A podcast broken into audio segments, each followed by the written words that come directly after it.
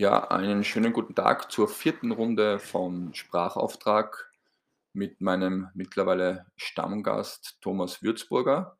Wir runden die Sache heute ab zum Thema Salzburger Kompetenzmodell und machen einen Schritt auf das Thema New Work, unterteilt in die verschiedenen Punkte wie Work-Life-Balance, Agilität, äh, auch stabiles Mindset, die Business Hypes, o- die damit verbunden sind und dem Growth des Mindset.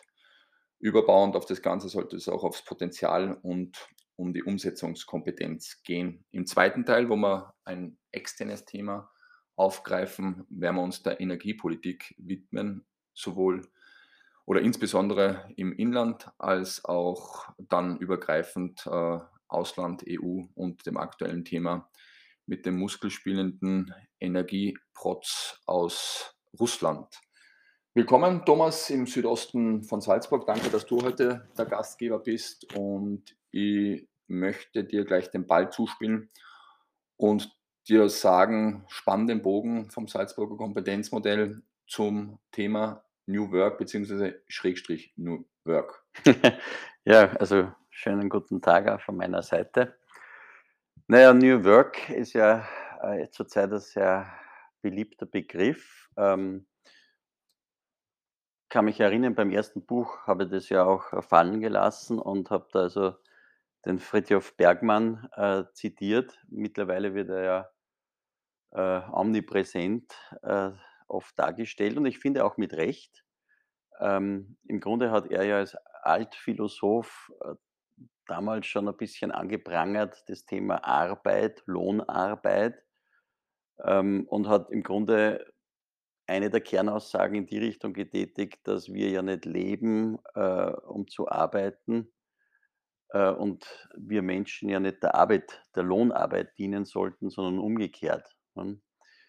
Ähm, und die Arbeit uns dienen sollte. Und da die Kernfrage, die er da aufgeworfen hat, ist eben, machen wir wirklich das, also wirklich, wirklich das, was wir wollen? Also ganz eine andere substanzielle Frage noch einmal, auch vielleicht auch eine Sinnfrage, die dann drinnen steckt. Was machen wir tagtäglich in unseren Jobs? Sind es nur Jobs oder ist es ein Beruf, der zur Berufung werden kann? Ähm, und äh, das ist natürlich ein Thema, ein Überbegriff heute und du hast es ja schon fallen lassen, wie Worte, die dann da mit hineingespielt werden, wie Agilität. Ähm, wobei man da aufpassen muss, weil das eine hat mit dem anderen aus meiner Sicht wenig bis gar nichts zu tun. Ich möchte da einen kleinen Twitter-Begriff bzw. eine Frage einschmeißen, weil ich habe heute eine Statistik gelesen. Ich hoffe, ich gebe es von, von der Zahl korrekt wieder, dass, glaube ich, ähm, 60 Prozent der deutschen Führungskräfte sagen, Homeoffice äh, ist keine leistungssteigernde Variante für Mitarbeiter.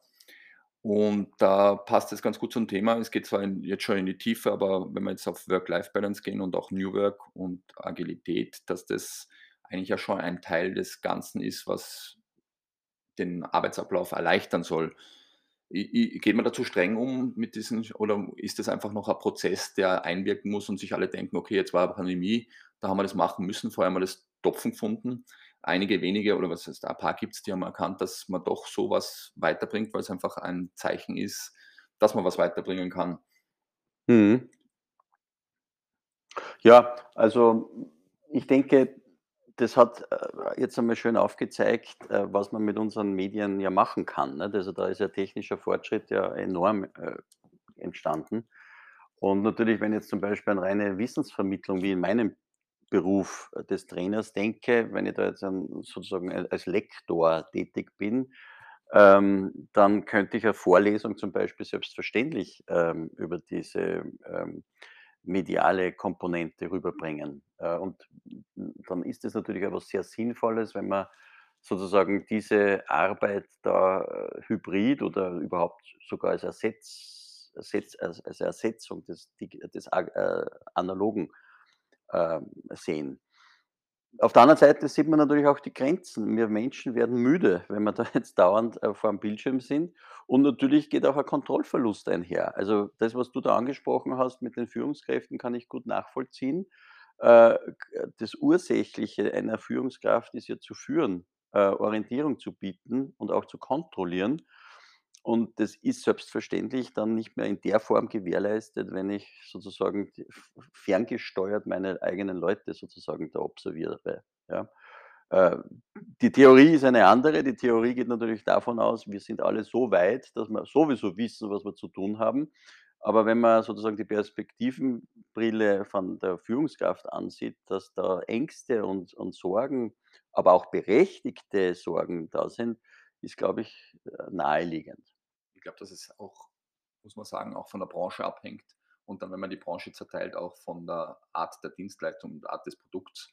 Weil viele Sachen gibt die verkaufen sich vielleicht von selber, weil es gerade einen Hype gibt. Andere Dinge gibt es, wenn es da nicht die Interaktion, äh, mit den Kunden oder mit den handelnden Personen gibt, dann wird man nicht erfolgreich sein, wenn Mhm. man im Wettbewerb steht. Also, ich glaube, gerade das Thema Gastronomie oder so, wenn ich das rausgreifen kann, weil ich doch Mhm. da 'n bisschen ein Background-Wissen habe, ist ein Thema, wo das Telefon helfen kann, aber ich glaube, die Nähe zum Kunden grad jetzt beim Erwachen extrem wichtig ist. Und wenn man das Thema Homeoffice, um das zu unterstreichen, ähm, gescheiter angehen muss und, äh, möchte als als Firmeninhaber oder als Führungskraft, dann muss man das sagen, es ist möglich in Form einer flexiblen Arbeitsweise, aber es ist jetzt nicht das Hauptthema, weil die Wahrheit liegt einfach draußen.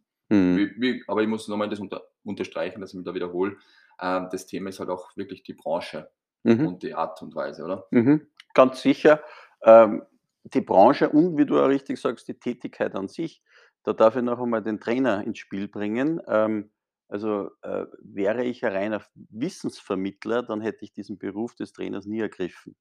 Für mich ist ja das Spannende, dass ich immer wieder mit Menschen zusammenkomme, die Interaktion vor Ort erlebe, dass die mich erleben und dass ich sozusagen die einzelnen Persönlichkeiten in Trainings kennenlerne und erlebe.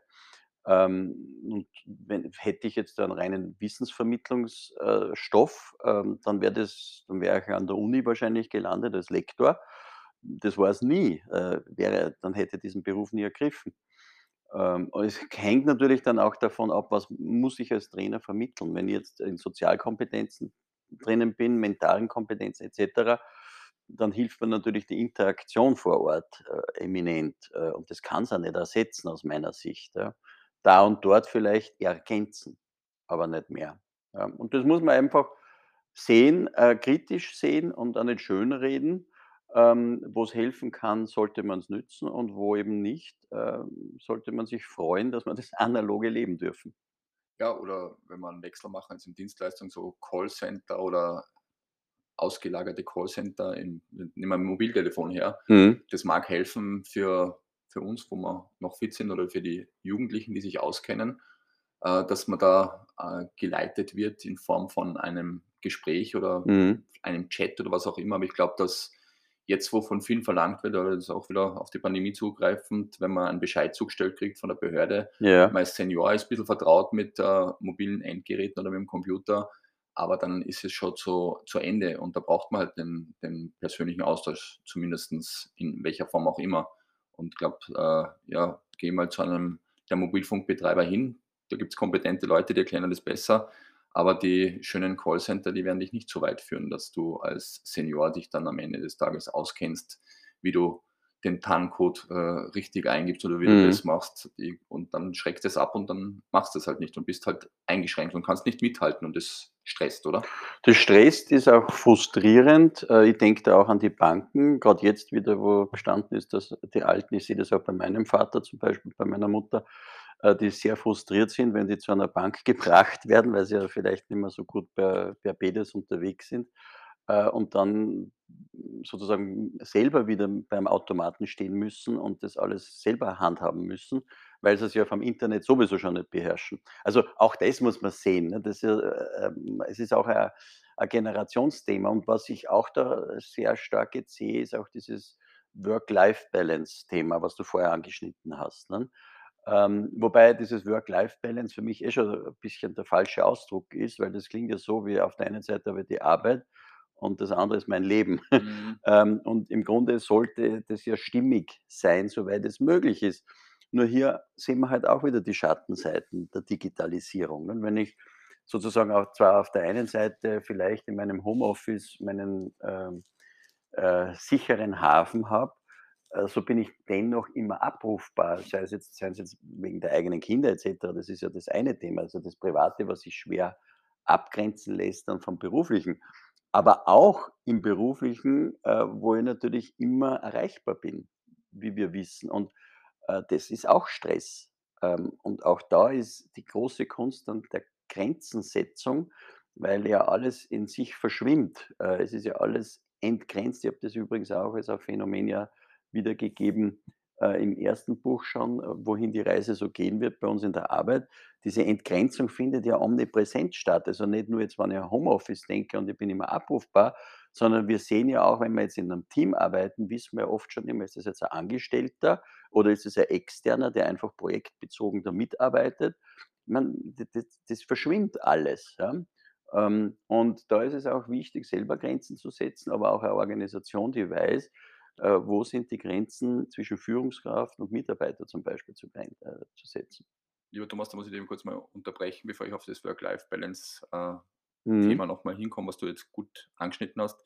Kannst du vielleicht nochmal unseren Hörern sagen, es gibt ja durchaus den einen oder anderen oder die eine oder die andere, äh, die das zum ersten Mal hört. Ähm, wie heißt denn dein erstes Buch? Ähm, das sind also die Key Skills äh, für die Generation Y. Ne?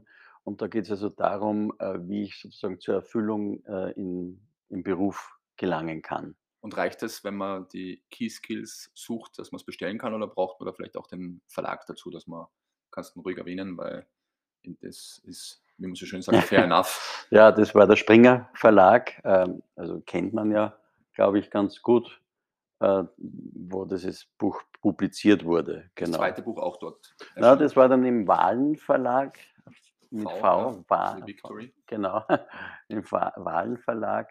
Oder äh, der ja auch sehr bekannt ist, gerade auf im, im Sektor Sachbuchbereich und wo er sehr gerne zusammengearbeitet hat. Das war aber dann die, die Agilitätsfalle. Genau. Ja, super. Aber dass ich nicht vergiss, zurück zum Thema Work-Life-Balance. Also das, was du aufgegriffen hast, diese Diskrepanz, das stimmt ja, ist ja wirklich äh, so, ist Work nicht live und ist live nur Ja. live außerhalb. Ich glaube, das ist wichtig, dass man, dass äh, die Work oder die Arbeit ein Teil des Lebens ist Mhm. und wahrscheinlich die richtige Formulierung, aber das ist wahrscheinlich auch zu lang, wäre äh, Work-Leisure-Life-Balance. Äh, Mhm. ich glaube, das möchte ich ausdrücken. Und im Endeffekt muss es ein Kreis sein, wie im äh, Privatleben oder im Freundschaftsleben auch, dass das alles Platz hat, aber trotzdem der Schwerpunkt einmal da drauf liegt, als auch da drauf liegt, weil das eine geht unter dem anderen nicht. Und ich kann als Firma, als, als Chef am meisten verlangen, wenn ich weiß, wie der wie das Individuum tickt. Und ich glaube, Mhm. da sollte man dann eben dann die Stufe drunter auch bespielen. Wie ist das Individuum gepolt? Weil nicht jeder ist gleich. Auf der anderen Seite muss es natürlich ein Gerüst geben, weil wenn ich äh, für jeden ein eigenes Gerüst bauen möchte, dann komme ich vor lauter Gerüstbauen nicht mehr zum Arbeiten. Mhm. Und ja, ich glaube, das wollte ich sagen. Ja, genau. Also das ist die Kunst der Struktur dann auch, die ich brauche in meinem Leben, wie ich das organisiere. Früher war es ja vorgegeben. Nicht? Also da kommen wir noch einmal auf den Bergmann zu, zu, äh, zurück, ne, der von der Lohnarbeit gesprochen hat. Und das war natürlich der gängige Weg zur Arbeit in der Früh und man ist halt äh, heimgegangen. Ich kann mich nur erinnern, als Kind, wir haben in einer Wohnung da in Schalmoos in der Neustadt in Salzburg gewohnt. Und da habe ich gesehen, wie die Väter in der Früh weggegangen sind, die Väter am Abend zurückgekommen sind und diejenigen, die die Möglichkeit gehabt haben, sind zu Mittag heimgekommen und haben da gegessen und sind halt dann wieder weggefahren. Ähm, das war also super toll strukturiert und da hat es ja schon gestimmt, dass man von einer Work-Life-Balance spricht. Das heißt, es ist Weil, nichts, kom- nichts komplett Neues, oder? Ich meine, ähm, wie, wie, wie bei vielen Dingen. Das Rad wird jetzt nicht neu erfunden. Na, erfunden. na, nur äh, es hat natürlich eine andere, man muss einen anderen Blickwinkel jetzt drauf werfen, weil damals war wirklich alles analog und jetzt ist es eben diese Entgrenzung, ne, die stattfindet, wo man sagt, naja, Moment, wo es Sinn macht, ist es ja schon gescheit, dass ich sage, ich muss ja nicht immer ins gleiche Büro, sondern oder immer unter die Leute, sondern ich kann das möglicherweise so auch sozial medial lösen äh, und dann muss ich nicht unbedingt also in, in mein Office marschieren, sondern ich kann das zu Hause vielleicht machen. Das ist ja, ja, ja, da hat sich die Zeit der Technik natürlich auch verändert und dem muss man natürlich auch äh, Tribut zollen und sollte das Vernünftige damit verbinden. Also ich finde persönlich beides wichtig, aber man darf auf der Seite auch nicht vergessen, dass ja auch der Weg zur Arbeit ein, ein Weg ist, wo ich quasi nicht produktiv noch bin. Und äh, beim Homeoffice oder wo, wo immer, wenn ich das in meiner Nähe eingerichtet habe und loslegen kann, habe ich ja mehr netto im Brutto von der Arbeitszeit. Das darf man auch nicht vergessen. Ich glaube, wenn man die Parallelwelt gut bespielen kann, dann ist man erfolgreich von einer als auch von der anderen Seite. Ich möchte aber jetzt noch zwei Schlagwörter da rausgreifen, ähm, die in dem Zusammenhang von dir erwähnt worden sind, die gut reinpassen. Das ist auf der einen Seite die, das Schlagwort Business Hypes und auf der anderen Seite der schöne englische Ausdruck Growth Mindset. Mhm. Mit was möchtest du beginnen? Ähm, passen die zusammen oder sind das komplett unterschiedliche Punkte? Ähm, naja, äh, wir haben natürlich, wenn man so ein bisschen die Szene beobachtet, so vom HR-Thema oder auch von der, von der Management-Seite, dann kann man schon so grob sagen, so alle fünf, sechs Jahren wird irgendeine Sau wieder mal durchs Dorf getrieben und dann springen einmal alle drauf oder treiben da mit. Und dann äh, erkennt man eh, wo ist wo, wo, wo trennt sich die Spreu vom Weizen. Nicht? Ähm, dieses New, der New Work-Gedanke, der ist hundertprozentig aus meiner Sicht äh, ein bleibender Begriff und passt einfach zumindest jetzt einmal für dieses Jahrzehnt hundertprozentig. Einfach durch diese Digitalisierung, durch die Technologisierung, die wir also auch in der Kommunikation und somit auch im Arbeitsleben haben. Ähm, das ähm, Mindset-Thema, das ist natürlich ähm, auch etwas, wo ich denke, das, hat, das ist profunder, ähm, weil das natürlich um grundlegende Themen geht. Wie bin ich denn aufgestellt in der Arbeit zum Beispiel? Ja, auf was muss ich denn selber achten, äh, damit es mir gut geht? Und nicht zuletzt deshalb habe ich mich ja auch in meinem Modell damit sehr stark bef äh, befasst. Was ist denn sozusagen eine, ein Stabilitätsanker?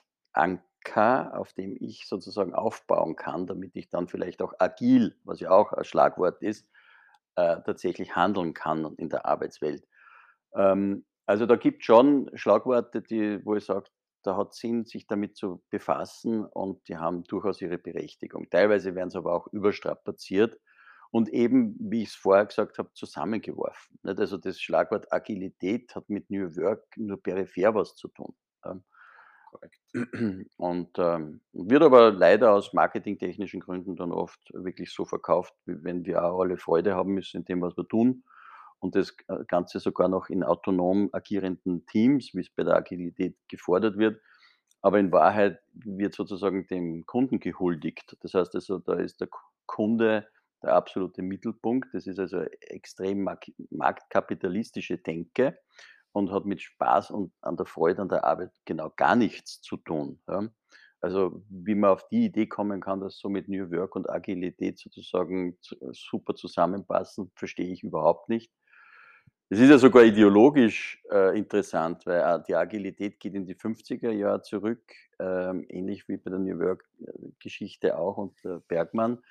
Aber da war es eben Talcott Parsons, ähm, der sozusagen Systemtheoretiker war und sich ja überlegt hat in Amerika damals, wie muss denn eigentlich ein System, ein Land äh, aufgebaut sein, ähm, damit es also nachhaltig sozusagen anpassungsfähig realisieren kann.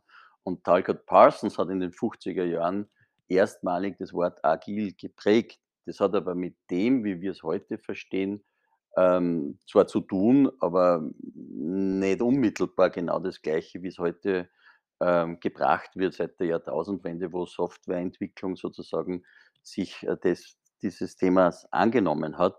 Da merkt man oft, also, dass oft die Wurzeln überhaupt nicht gekannt werden. Ähm, da gibt es dann das agile Manifest und da wird dann behauptet, das ist die Wurzel des Ganzen. Das stimmt überhaupt nicht, das hat schon Jahrzehnte vorher gegeben ähm, und ist halt immer wieder weiterentwickelt worden. Das ist ein schöner Übergang, vor allem das Wort Wurzel gefällt mir sehr gut, weil das letzte Drittel unseres heutigen äh, Podcasts Sprachauftrag möchte ich ja mit oder möchten wir mit Energiepolitik äh, bespielen und da gefällt mir Wurzel ganz gut. Wo liegt es einerseits de, die Wurzel des Übels in der, sagen wir jetzt mal, lokalen regionalen, nationalen Energiepolitik, weil es wird ja über viele Sachen schon ewig lang geredet Und immer wenn es dann heikel wird, äh, bricht dann die große Panik aus und du hast ja auch eine gute Expertise, weil du warst ja tätig in einem großen, äh, lokalen Energiekonzern, Mhm. muss man sagen. Mhm. Monopol, hätte man früher gesagt. Äh, jetzt ist es nicht mehr ganz so, aber Mhm. das ist eine andere Geschichte. Ja, wie könnte die Energiepolitik besser aussehen oder wie ist der Status quo? Fangen wir mal da an. Ähm, also, von der Wurzel her gesehen, wenn ich das jetzt auf meine Person projizieren darf, dann stimmt das natürlich. Das ist richtig. Ich war lokal in der Energiebranche dann tätig, ähm, und durfte sozusagen koordinierend, aber auch assistierend beim Vorstand mitwirken. Und, äh, später habe dann für eine kleine, aber doch, äh, nicht unwichtige, äh, Firma, die da gewachsen ist im erneu erneuerbaren Energiesektor, also eine Tochterfirma, äh, äh, der zweite Geschäftsführer sein dürfen. Und das war schon auch interessant, was du da jetzt ansprichst, weil ich das ja unmittelbar erlebt habe, wie die Politik sozusagen da hineinsteuert, was ja per se nicht schlecht sein muss. Ähm, aber es muss halt dann schon beides zusammentreffen. Einerseits die Vision und Strategie, wo ich sage: „Wohin richte ich mich denn politisch aus?“ Und die andererseits die Umsetzungskompetenz. Und da habe ich halt leider erkennen müssen, dass entweder das eine fehlt oder das andere fehlt oder auch einmal beides fehlt. Ähm, bei uns war es ja so, äh, du weißt ja, ich bin ja von der Projektorientierung her, äh, gekommen, also wie ich damals noch Angestellter war. Und, äh, wir haben da Projekte gehabt im erneuerbaren Energiesektor und es ist für mich schon sehr lustig teilweise zu lesen. Ich musste immer wieder schmunzeln jetzt in der Zeitung, wenn ich diverse Projekte in Salzburg sehe, die also jetzt forciert werden. Damals, wo wir sozusagen in meiner Firma, äh, die Wärmeschiene gemacht haben, wo man Hallein und Salzburg, Vielleicht, äh, dass du noch ganz kurz sagst damals, verbindet weil das interessant sind, das 15 Jahre, 20 das Jahre? ist ungefähr in der Jahrtausendwende, nach der Okay, Jahrtausendwende passt, ja. gewesen. Ähm, ähm, da da hat man jetzt das Gas ersetzt. Die Gaslinie, die da gegangen ist zwischen den 2 größten Städten des Bundeslandes Salzburg, also die Landeshauptstadt Salzburg ist verbunden mit Hallein. Äh, und ich kann mich nur erinnern, was da für Widerstände waren, ähm, nämlich auch sozusagen von unserem Ex-Monopolisten, äh, wo ich arbeiten durfte, ähm, äh, weil also sozusagen diese Firma, die ich da, äh, mitführen durfte, in Konkurrenz getreten ist im erneuerbaren Energiesektor mit Abwärmeschiene et cetera. Oder, äh, wir haben in Sitzenheim, das ist also, äh, nordwestlich von der Stadt Salzburg äh, situiert, äh, Biomasseheizkraftwerk gebaut. Genau die gleichen, die sich heute feiern lassen, also die Firmen, äh, haben das damals, äh, extrem bekämpft. Ja, also wir haben da bis hin zu Anklagen gehabt, weil man da also auch die Sorge gehabt hat, dass da irgendwelche, ähm, äh, Schäden entstanden sein sollten, Umweltschäden, was natürlich in der Form nie nie gestimmt hat. Wahrscheinlich Ähm, hat's damals auch noch keine Förderungen gegeben in der Form. doch, Förderung hat's schon gegeben, äh, sonst wäre das vo vollkommen, äh, undenkbar gewesen, Mhm. in diese Projekte zu zu, ähm, investieren. Aber es war absolut unerwünscht und es wurde extrem bekämpft.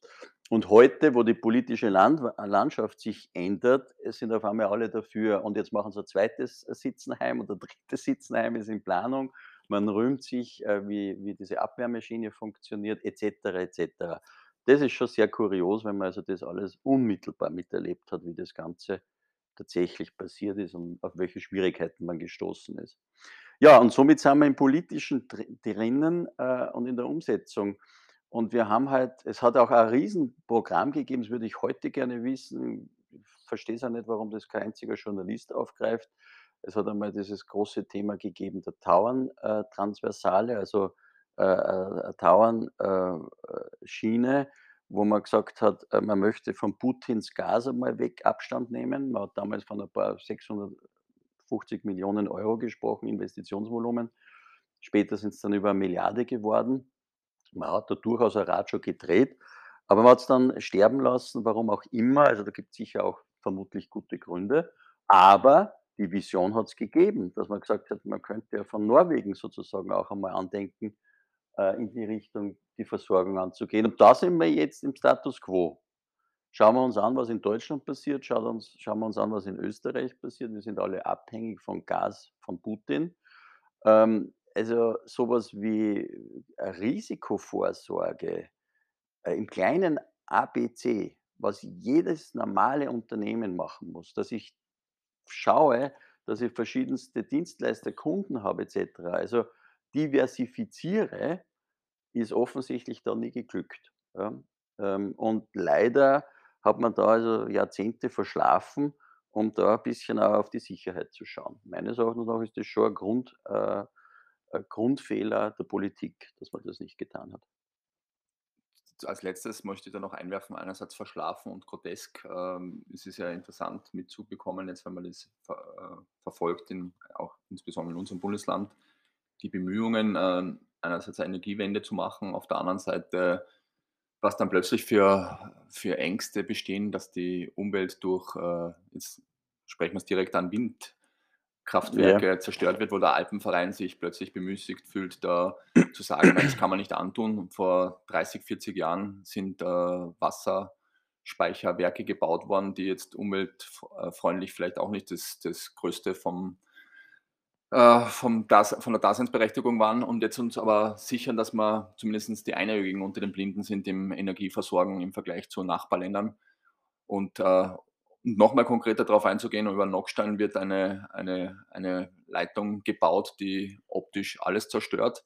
Und auf der anderen Seite diskutieren wir über, äh, Windkraftwerke in irgendwelchen Bereichen, wo links und rechts äh, wo in der Mitte die Dauernautobahn durchfährt und eigentlich auch ein anderes ähm, eine andere Leitung drüber geht. Also, ich glaube, da muss man sich schon ein bisschen in der Vergangenheit, wie du das eine angesprochen hast, in mit dem Beispiel Biomasse umsehen, äh, was damals halt komplex und schwierig war. Und wenn man Energiewende macht, dann geht's halt nicht ohne Reibungsverlust. Und das ist man muss halt schauen, was ist der geringste Reibungsverlust. Und wir haben jetzt ein Problem, vielleicht nicht so ein Riesenproblem wie angesprochen, wie die Nachbarländer.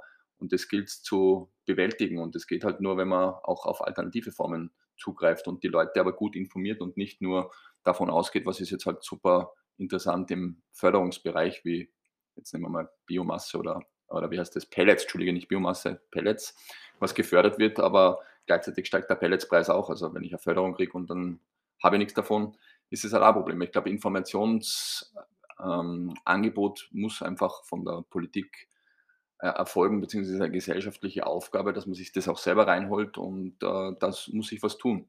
Mhm. Das zum Ende hin. Ja. Ja, da ist auch Mut gefragt, weil natürlich wird das nicht allen, äh, gefallen, nicht? Aber das ist halt Mut, äh, der in der Politik halt leider oft fehlt. Übrigens, ein Schlagwort würde ich da ganz gern anbringen, was mir sehr gefällt. Wir reden ja gern von Resilienz und es sollte auch ein Land oder vielleicht sogar ein ganzer Kontinent resilient sein.